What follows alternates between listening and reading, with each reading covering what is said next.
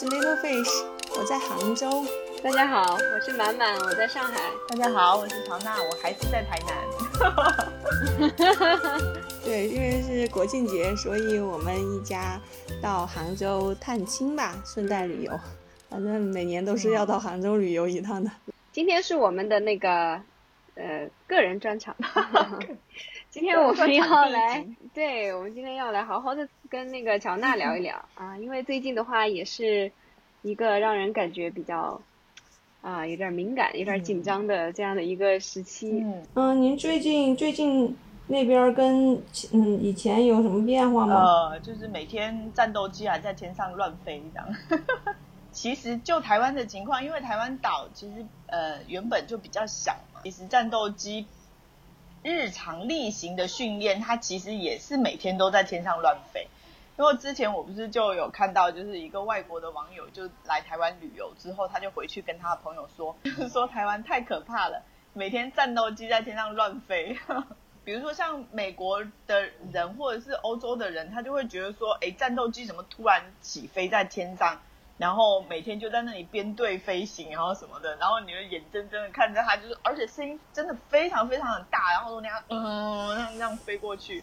我们现在住的地方离机场也还真的啊，因为我们在国内其实是从来没有体验过这样子的感觉的，因为我们地太大了，你你你怎么飞也飞不到我们那个那个内陆里面来嘛，对不对？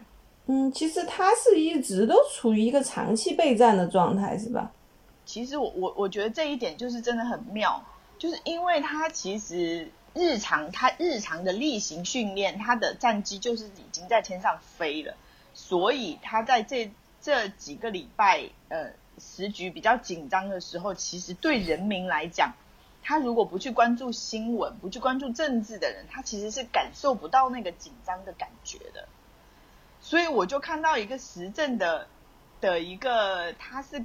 嗯，他是跟了好几十年的军事线的一个主持人嘛，他就在那个就非常激动，他就说，为什么台湾人民还在马照跑，歌照跳，就是大家的生活好像还是一片太平，然后都不知道发生了这么重大的事，然后时局这么的紧张，你都不知道说哪一天真的就是擦枪走火，就就真的就开战了。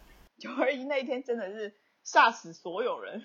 因为刚好那个礼拜，那个礼拜真的就是非常紧张的时候，因为我们来了好像十几二十架战斗机编队过来的，而且是每一个层次是非常清晰的，就是就是在那一个礼拜是最紧张的时候，然后突然九二一那天早上是礼拜一，然后我送我们家小亨去了幼稚园之后，就那个手机就一直猛震，在九九点多一点的时候吧，因为我的手机平常是不开。不开声音的，然后我手机就发出了天呐，真的，然后我就拿起来看呐，我就发现他们上面是写国家级警报，因为他们都会发啦，像地震的时候也是会发国家级警报，他们这种很妙，它不是短信哎，它就是一个消息进来，然后它又不在短信那边，就是它就会在你锁屏的上面有一个很大的这样的消息，然后上面写国家级警报，然后你就会。那个一眼晃过去，趴下稳住，然后什么，就是 天哪！我对啊，我就想说太吓人了，我要趴下，趴下稳住，然后吓死人。对，然后才哎仔细看一下，才发现是那个九二一的那个地震的演习的警报。然后那个，然后我就马上我就马上就收到台北一个朋友发来的简讯，就说。哇！刚刚吓死了，我还以为真的打起来了，就真的很可怕。然后我在对我在豆瓣我在豆瓣上发了之后，真的也是好几个在台湾的人都都说，真的是被吓到了。然后有一个他刚好住在军营的旁边，他也是一个就是大陆嫁到台湾的，然后他就说。他们把隔壁的军营，连警报声都拉响了。他说把他吓死了。天哪，其实都是地震的是吗？对，就是那一天刚好是九二一，他们之前有次九二一大地震嘛，然后就是他是那种，就是很像纪纪念，然后也是提醒大家，就是对大地震要做一些准备啊，一些应急的演练，这一种类似的。哦，天呐！但我感觉他他这个这个也有一点像是他有顺便也也就演练一下，我感觉有一点的意思。对对对对对对，感觉是，而且那个礼拜真的是非常最紧张最紧张的时候，大概一天就来了好像十八台战斗机吧，我们。天呐，嗯，天呐，哎，那我们的那个战机是可以就是飞跃全境的吗？这个就是最近在争吵的问题，就是因为我们的嗯外交部就是发言人就说，对中国来说是没有台海中线这件事的，就是原本其实它有一个一条线是台海的中线，就是双方其实是默认我们互相不过线，就是是自己的领空范围的那种感觉，但是现在我们的战机就是已经完全藐视这这条线。就是一直飞过来，就是一直去跨越那一条中线，然后一直往岛内走。然后我们也有讲嘛，就是我们就说，接下来我们就要飞越台湾全境。对，那个台海中线不就之前那个中国要打过去的时候，美国把航母一横，就说只要你敢过这条线，我们就开打。所以才有那么一个台海中线嘛，就中国中国当时不敢过。现在我们国家就很硬了啊，就很强势，就是说对我们来说没有台海中线。对啊，我我们，对啊，本来就没有台海中线这个，只是当年美国太恨了，说你们不能过这条线，当时就忍了。那不能不想忍的时候，肯定没有这条线了。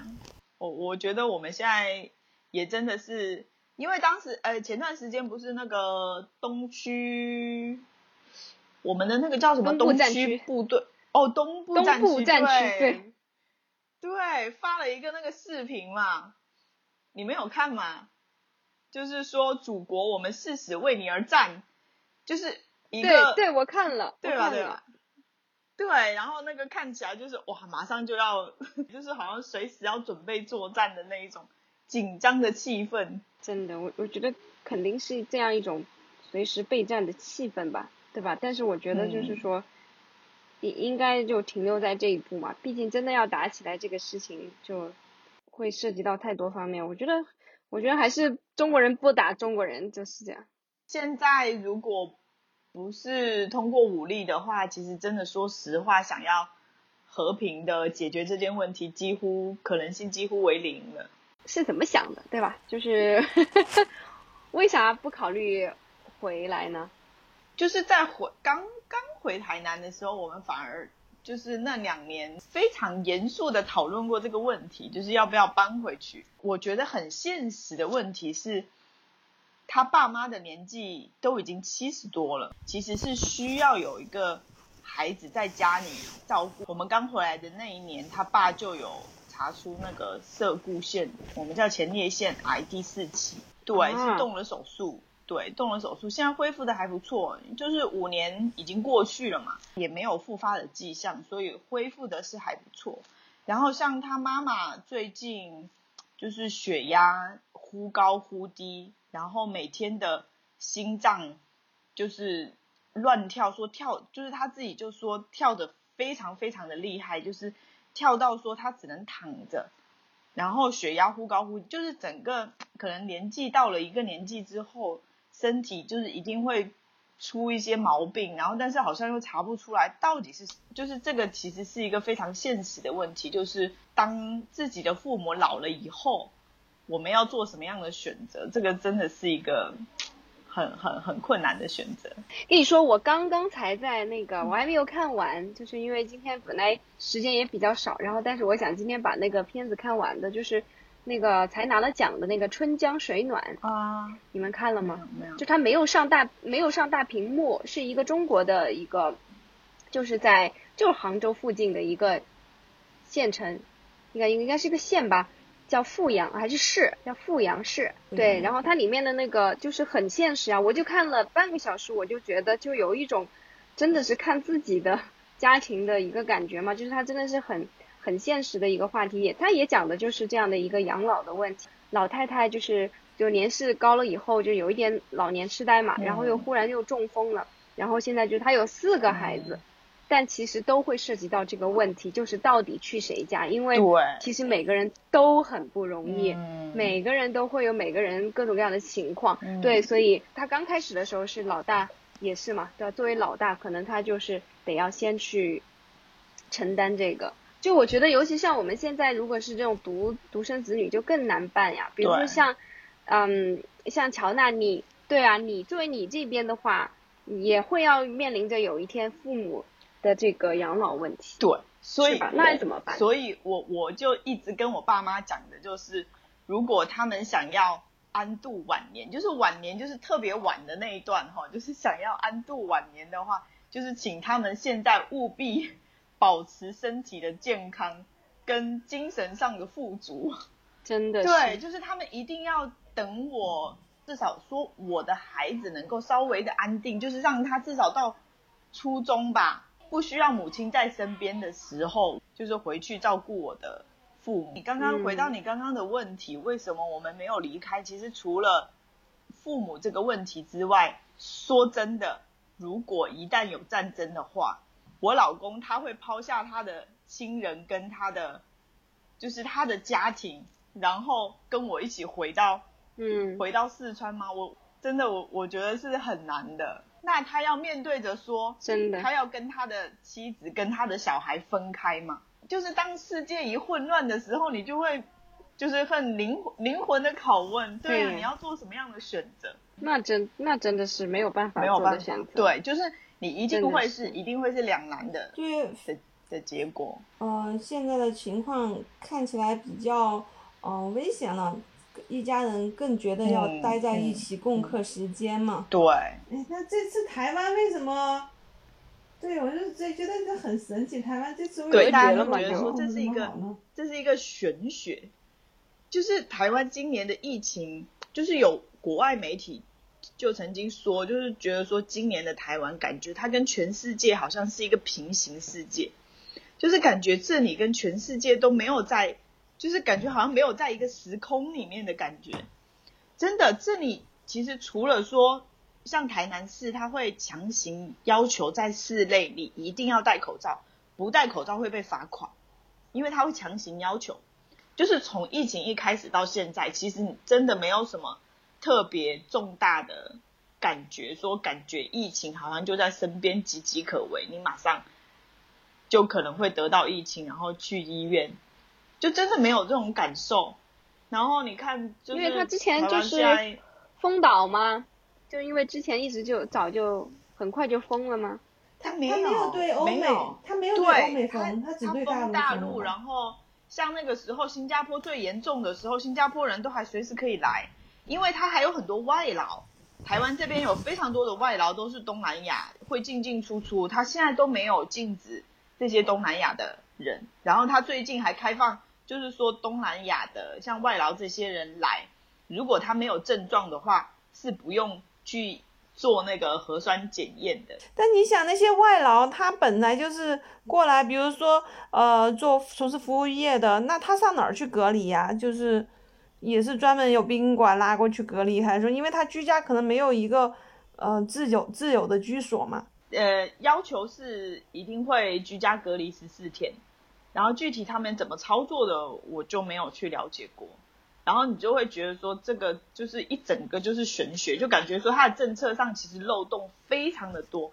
像曾经有一段时间呢、啊，他要求居家隔离嘛，他也不是强制啊，不是像我们那样，就是会在你的门上挂把锁啊这一种，就是把你强行关在家里。对，他没有，然后经常会出现发现说他居家隔离的人在外面啪啪走，然后就是就是在外面到处走，然后去过哪里哪里，然后百货公司，然后去哪里吃火锅，然后去哪里开 party，就是经常都会发现这样的情况，但是哎好像也也都还好。然后像他之前不是有一艘战舰是出去训练回来，然后战舰上有官兵就是确诊，但是在发现确诊之前呢，他的官兵已经从高雄的港口下来，到了高雄，然后还有去一些什么卡拉 OK 啊，还有去一些什么百货公司啊，就是逛啊，然后还到台南的百货公司啊，然后哪里哪里，然后足迹都很清楚嘛。哦，那几个官兵是确诊哦，但是之后都没有人被传染，你就会觉得说，真的，然后大家 对，然后大家都觉得说，哇，这次惨了，这次惨了，一定会很多不符合这个病毒的传播原理。真的，你就会觉得说，然后之后哎就没有声音了，就没有别的人被传染的声音了，你就会觉得太奇特了，真的是只能用玄学来。因为你看啊，比如说像印度之前啊。嗯，就一直就吹嘛，就是说那个印度防控的好嘛。之前还有专家硬吹出来说，那个因为分析印度是什么原因导致他们那个感染率那么低哈，什么气候啊，什么原因。其实当时因为我对印度还是有点了解的嘛，就就知道肯定是他们那个体制是上上面管不到管不到基层，所以数据根本没报上去，就根本没有测试，那些人都不会去医院的，而且。最后现在一揭盖儿，那就是直奔老二，已经快要到老一去了，是吧？对，所以我觉得这种事情如果真的有的话，是瞒是瞒不住的。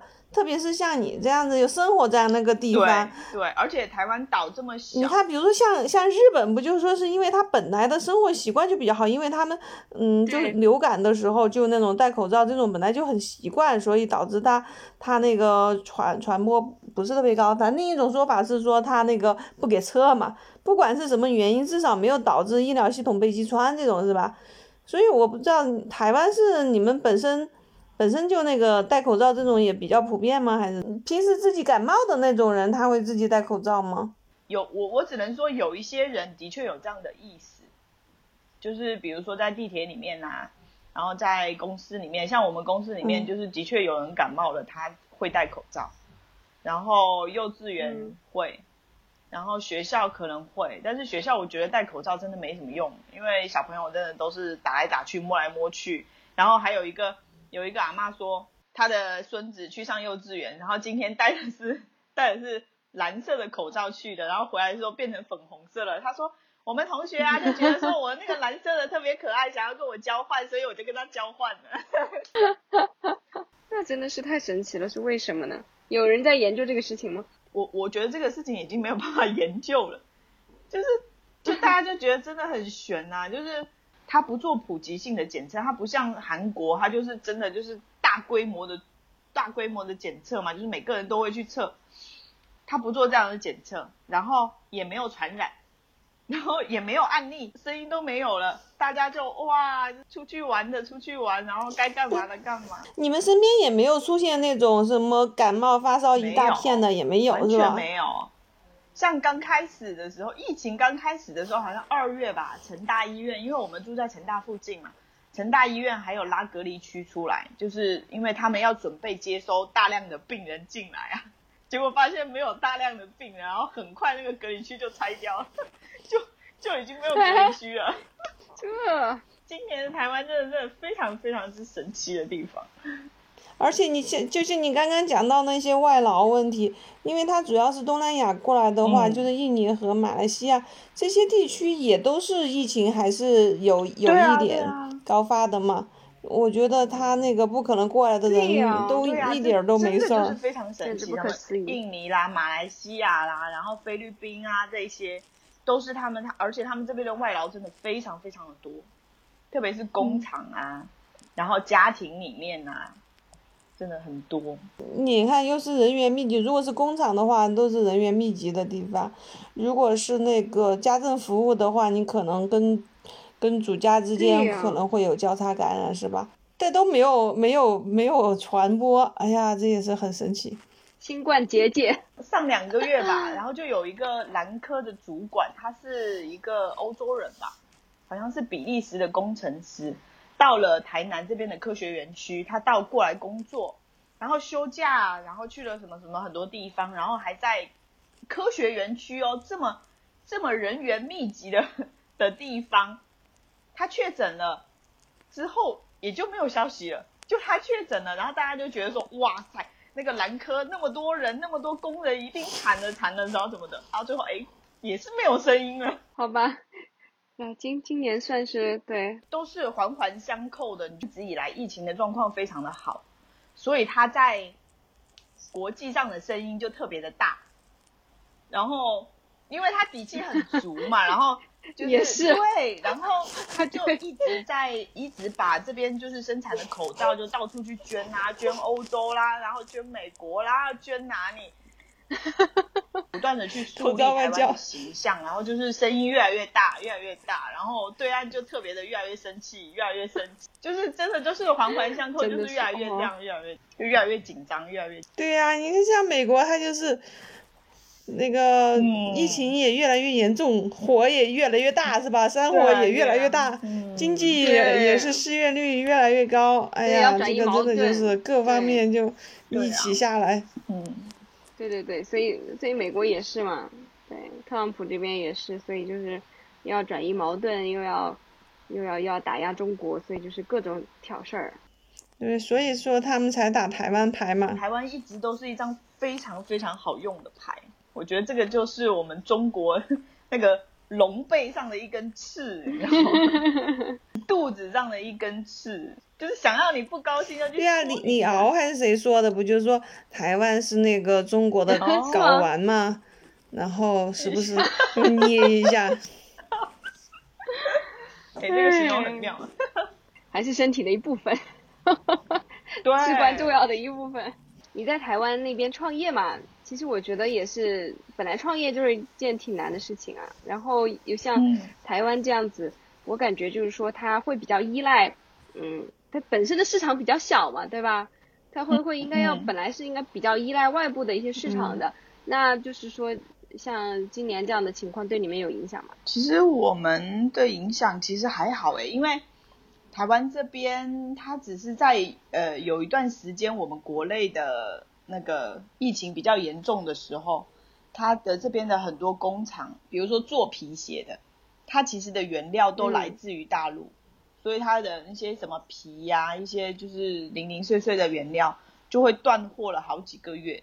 就是在国内那个疫情比较严重的时候，然后就会有一些工厂倒闭。我们感受最深的就是那个，我们是做电商嘛，就会遇到纸箱啊，纸箱的最近在一个月之内倒了，全台湾倒了六家纸箱的工厂，然后包含供应我们的纸箱纸箱的工厂也都倒闭了，就是没有。就是撑不下去，他们真的就是撑不下去。我觉得这种像这种小小工厂倒闭的今年应该很多。就你们的客户没受到影响是吧？其实电商影响真的是最小最小的，反而是电商其实它的营业额都有在往上增加，因为你疫情一起来之后，大家都不愿意出门嘛。嗯。然后如果大家不愿意出门的话，都是在网络上买东西，所以。电商反而的确，今年好像大家做电商的都觉得说生意好像有好一些。不过他之前因为跟跟大陆的旅游脱钩了嘛，所以他的旅游业受到这波冲击也也相对要缓和一点。但是哦，因为现在台湾人都出不去，所以台湾人都在岛内一直玩一直玩，真的是报复性旅游。像我们，我们原本是。真的是报复性旅游啊！有我们原本是那个周末，我们前两个礼拜就说要去周末要订房去垦丁，带小亨去海参馆啊，去海边玩一玩，订不到房，完全订不到房。然后那个什么台东花莲这一种，真的就完全更不要讲了，完全订不到房。然后现在现在旅馆最便宜的就是哪里？台北，台北城市里面没有人要去。他现在是内循环了，是吧？对，岛内很小嘛，其实周末两天完全是可以去周边很多地方的。天像我们平常都是周末两天，然后就去一趟台北，然后就回来。它这个循环起来是真的内循环是非常之快的，翻台率比较高。对，而且确实之你看之前旅游业又开发的又做的很好嘛，所以去哪儿也都都很方便，有很多美景，对吧？有很多特色的游览的项目。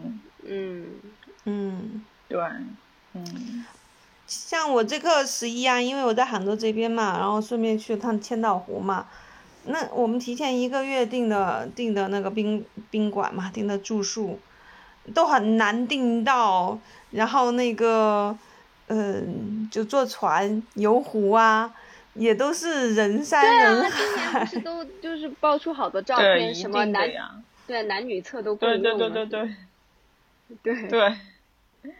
早就应该，这就是就是一直就没有解决的问题。本来就应该多修女厕，真的是。对对对，嗯，对，聊一聊呗，聊一聊你整个的这个历程，对吧？嗯，你们最早开始创业的时候是在是在哪里来的？我们其实刚第一次创业的时候就在上海的，只是因为。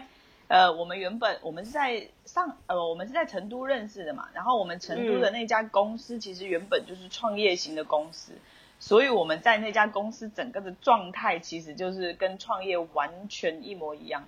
那个时候就是做研发的时候啊，公司里面的研发团队都是睡袋睡公司的，就是现在就是在这个时期会被鄙视的那一种，就是会被声讨的那一种，就是整个。研发的工程师全部都是一人一个睡袋，睡在公司里面睡两个月，然后怎么两个礼拜就是允许你回家去洗个澡，两个小时之后赶快回来的那一种。天哪！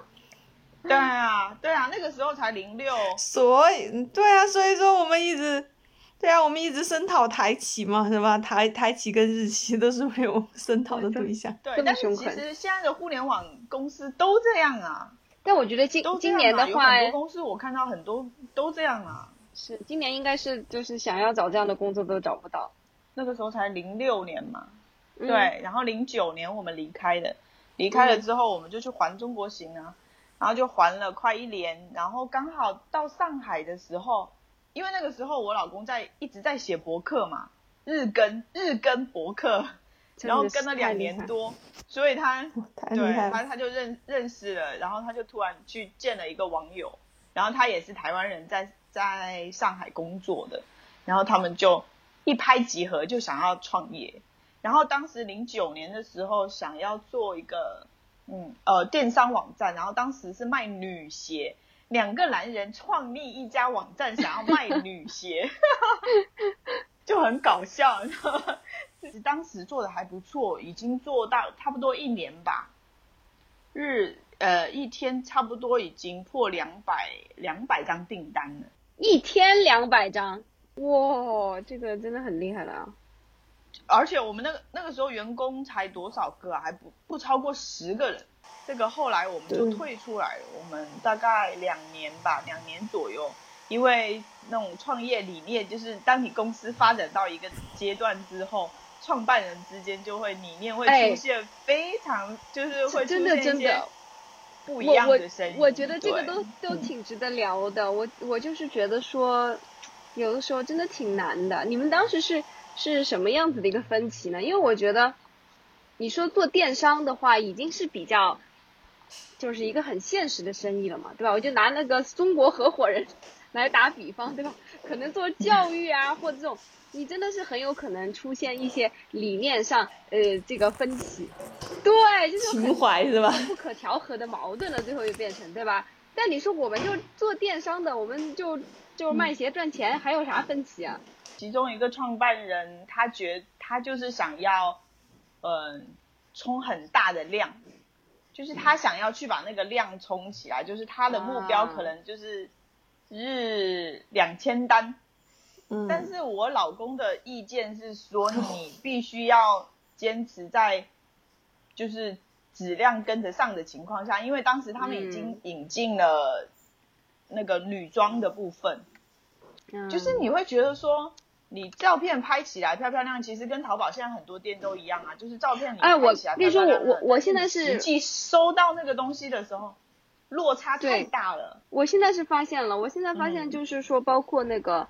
因为我其实之前一直就是用那种我我有的时候淘宝用的不多，但是我我其实，在呃那种微信平台上面的有一些呃那种做起来，比如像一条啊这种，对吧？就我我其实有在上面买买东西买挺多的。现在我就有一个明显的感觉，就是就有些东西真的就是已经就质量是不太可控的了。就之前我会觉得，嗯，就早期的有一些时候，它这些平台。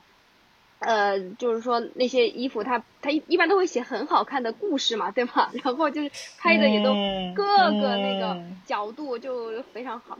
然后对，但是现在我对对对对对，然后但是现在我就发现，嗯，有的时候他真的就跟拿到的实物确实有有比较大的距离。就是另外一个创办人就觉得说，我先把规模撑起来再说。但是我老公就觉得说，我一定要公司变成正向的现金流，这样子才有可持续性的发展下去。对，嗯，就是这个分歧比较严重。对，像我们现在也是一直坚持说，我们不用把生意做得很大，但是我们要尽力去维持公司的正向的现金流，就是我们公司要努力的。本身我们公司是靠我们公司自己本身的业务是要赚钱，嗯，而不是要去靠市场资本的力量去拿钱的。对对对对对。A P P 哦，对，那个时候 iPhone 刚出来，然后我们就开始写 A P P 的开发，然后就开发 A P P，然后那个我们主要是做绘本类的 A P P。其实那个时候的漫画家，其实他们的确就是。有很多的作品，但是你知道国内其实出版很难，对，然后他们要发布的渠道也很少，对，然后所以我们就就帮他们把它做成电子书，然后把它发到 Apple 的平台上，因为那个时候 iPhone 刚出来的时候，APP 真的非常非常的红，你几乎就是发什么就红什么，发什么就红什么，所以我们就是几乎所有做的所有的东西上去都是一一。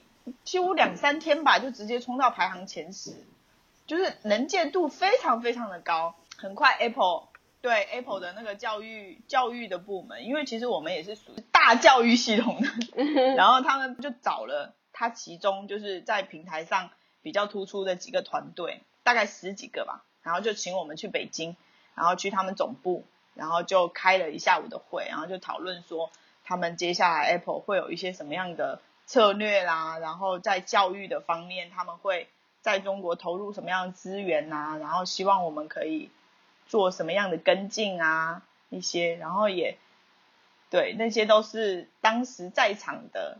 我估计现在应该也没有剩下几家了。走到技术面这个 A P P 这个方面去了之后，我老公后来就去，他就去工作，因为已经用不到它，用不到它。对，他的特特长是战略思维，电商的经验很丰富嘛，然后他就刚好在那个时间段，然后外商的外商的那个电商刚好要起步，那个时候是刚好那个淘宝在做外商的一些就是品牌的诶那个旗舰店的时候，刚好在就是刚刚起来的那个时候。嗯所以他就就是我老公去卡位，其实卡的是真的是刚刚好。嗯，所以我觉得人生的命运真的很奇妙。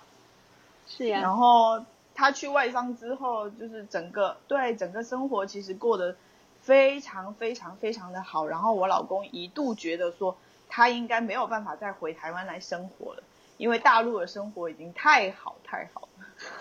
就是非常的如鱼得水，然后薪资什么的也很高，然后那个薪资到台湾是完全你可能工作一辈子都没有，都可能没有机会去拿到的拿到的薪资水平。嗯，我觉得人生真的是就是突然你到一个阶段之后，你就会发现你的想法还有思维就会不太一样。三十七岁的时候，然后就决定说，哎，看要不要回。回回台南来生活，然后我就说：“哎，好啊。”就我而言，是在哪里生活其实都差不多，而且那个时候两岸关系还很好。嗯，像现在的话，如果他是今年再跟我说要回台湾来生活，我应该嗯不要。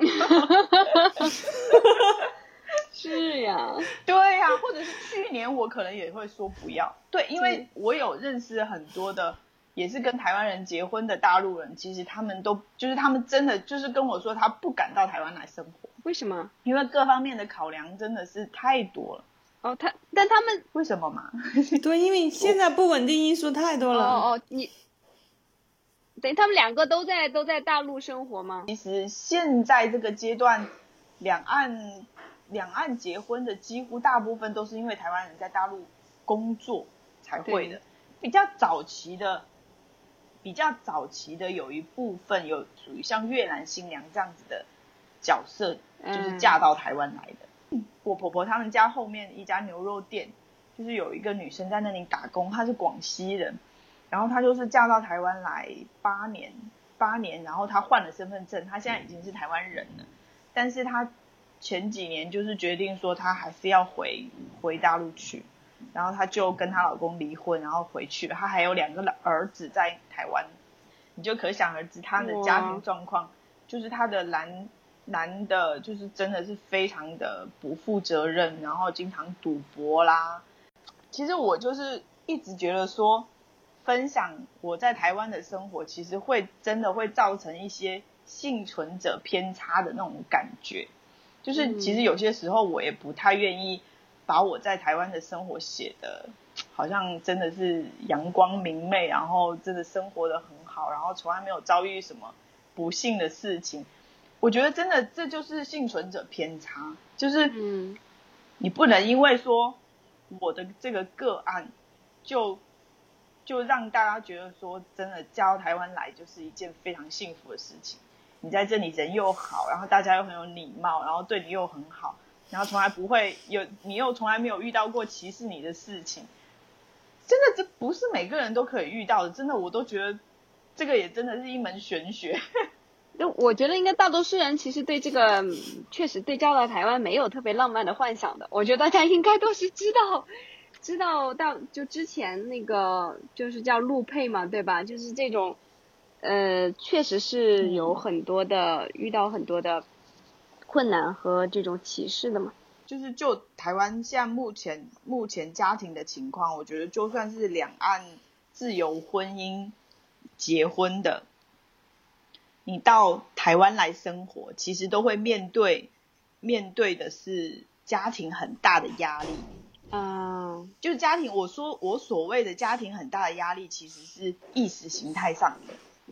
就是台湾的人，比如就特别是像老一代的人，他就是很固有的观念，就觉得你大陆人就是低人一等了，或者是他就是觉得你大陆人怎么能怎么怎么怎么怎么了，就是他会有固定的观念。去看待你，他已经给你贴标签了，他已经有那种固化的观念看你了，他就其实你的确在这样的家庭里面生活的话，的确是很困难的。特别是一些人，如果他的家庭又是深绿的，就是比较毒的那一种的，哦，那个日子就会更难过了。那真那真的是，那如果不是在台南的话，那不如果不是在台南的话，应该还是会有一些。老老一辈的他反倒他他会对大陆更有更有感情呢？会有这种吗？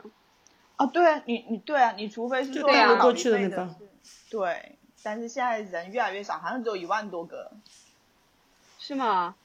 啊，那真的，这以后这个确实啊，这个意识形态的分歧会越来越大呀。好，现在就已经完全不可调和了。我觉得现在一样，对那个年代来的人，他其实有很。有很大一部分家庭，其实好多都移民出去了。我们认识的好几个，就是他们祖父辈都是过来的，就是在他们从小都是在眷村长大的那一群人，现在都在都在海外，新西兰啊，或者去澳洲啦，或者去加拿大啊什么的。嗯，确实确实，我觉得都走了，因为两岸关系嘛，它始终就是有点像定时炸弹在这里嘛，对吧？确实。在这边住住就会很困难。还有，我觉得对，而且那种能够一起过去的，一般都还算是比较高级一点的那个将领啊，或者什么之类的。他们有那条件的话，肯定会选择那个移民嘛。很像那种两岸婚姻的咨询所，经常都会豆瓣上就会有很多那种跟台湾的人谈恋爱的啦。然后想要到台湾来生活的人啊，就是会发各种各样的那个私讯来问这种情况。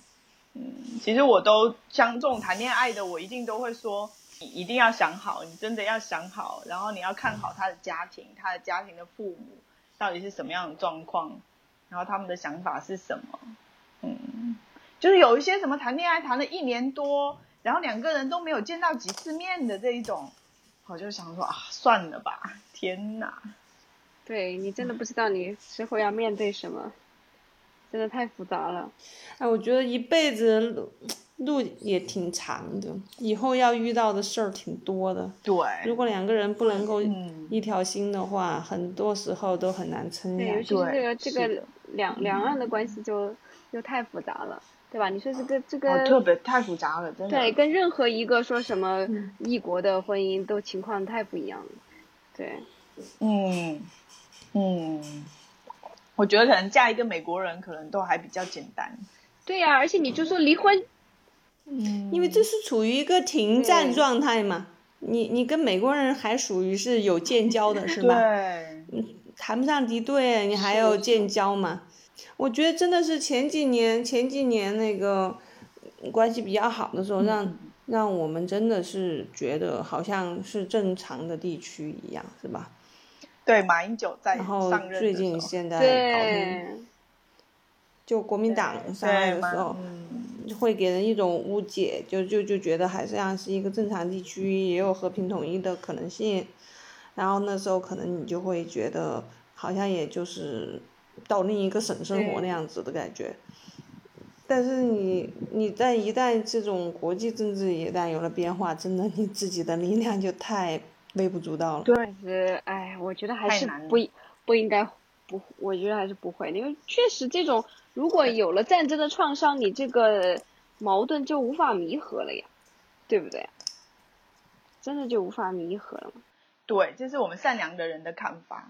我我我有些时候我就会觉得说，我们这些普通人，为什么世界就是掌握在那么几个人的手里？就是他们想要做什么，想要对你这些普通人生活的土地想要做什么，他们就可以做什么。我就觉得，嗯，就是。有些时候突然想起来，我就会觉得那个世界很幻灭，可不是吗？其实，其实你想想看，现在的这个贫富差距嘛，对吧？世界上那个就是百分之多少，百分之八十的财富就已经掌握在几个人的手里面了吧？就已经是这种情况了呀。对，说到这个道德水准，我再讲一下，就是。不是这里放假期嘛？你们是放那个国庆跟中秋嘛？这边是放中秋假期四天，因为我们现在大陆的游客不能到台湾来了嘛。以前都说我们大陆游客怎么样，又脏又乱，乱丢垃圾，然后说话又大声，然后什么的。然后这这两天的新闻啊，就是台南的黄金海岸，然后过了中秋之后一片垃圾。然后我台北的一个朋友，我台北的一个朋友就说他。呃，假期去中部爬山，也是边爬边捡垃圾，边爬边捡。他说要去爬一次山，就要捡一大袋的垃圾下来。他就说这个锅现在已经没有办法让别人背了，就现在就是很明显，很明显看得出来谁没有。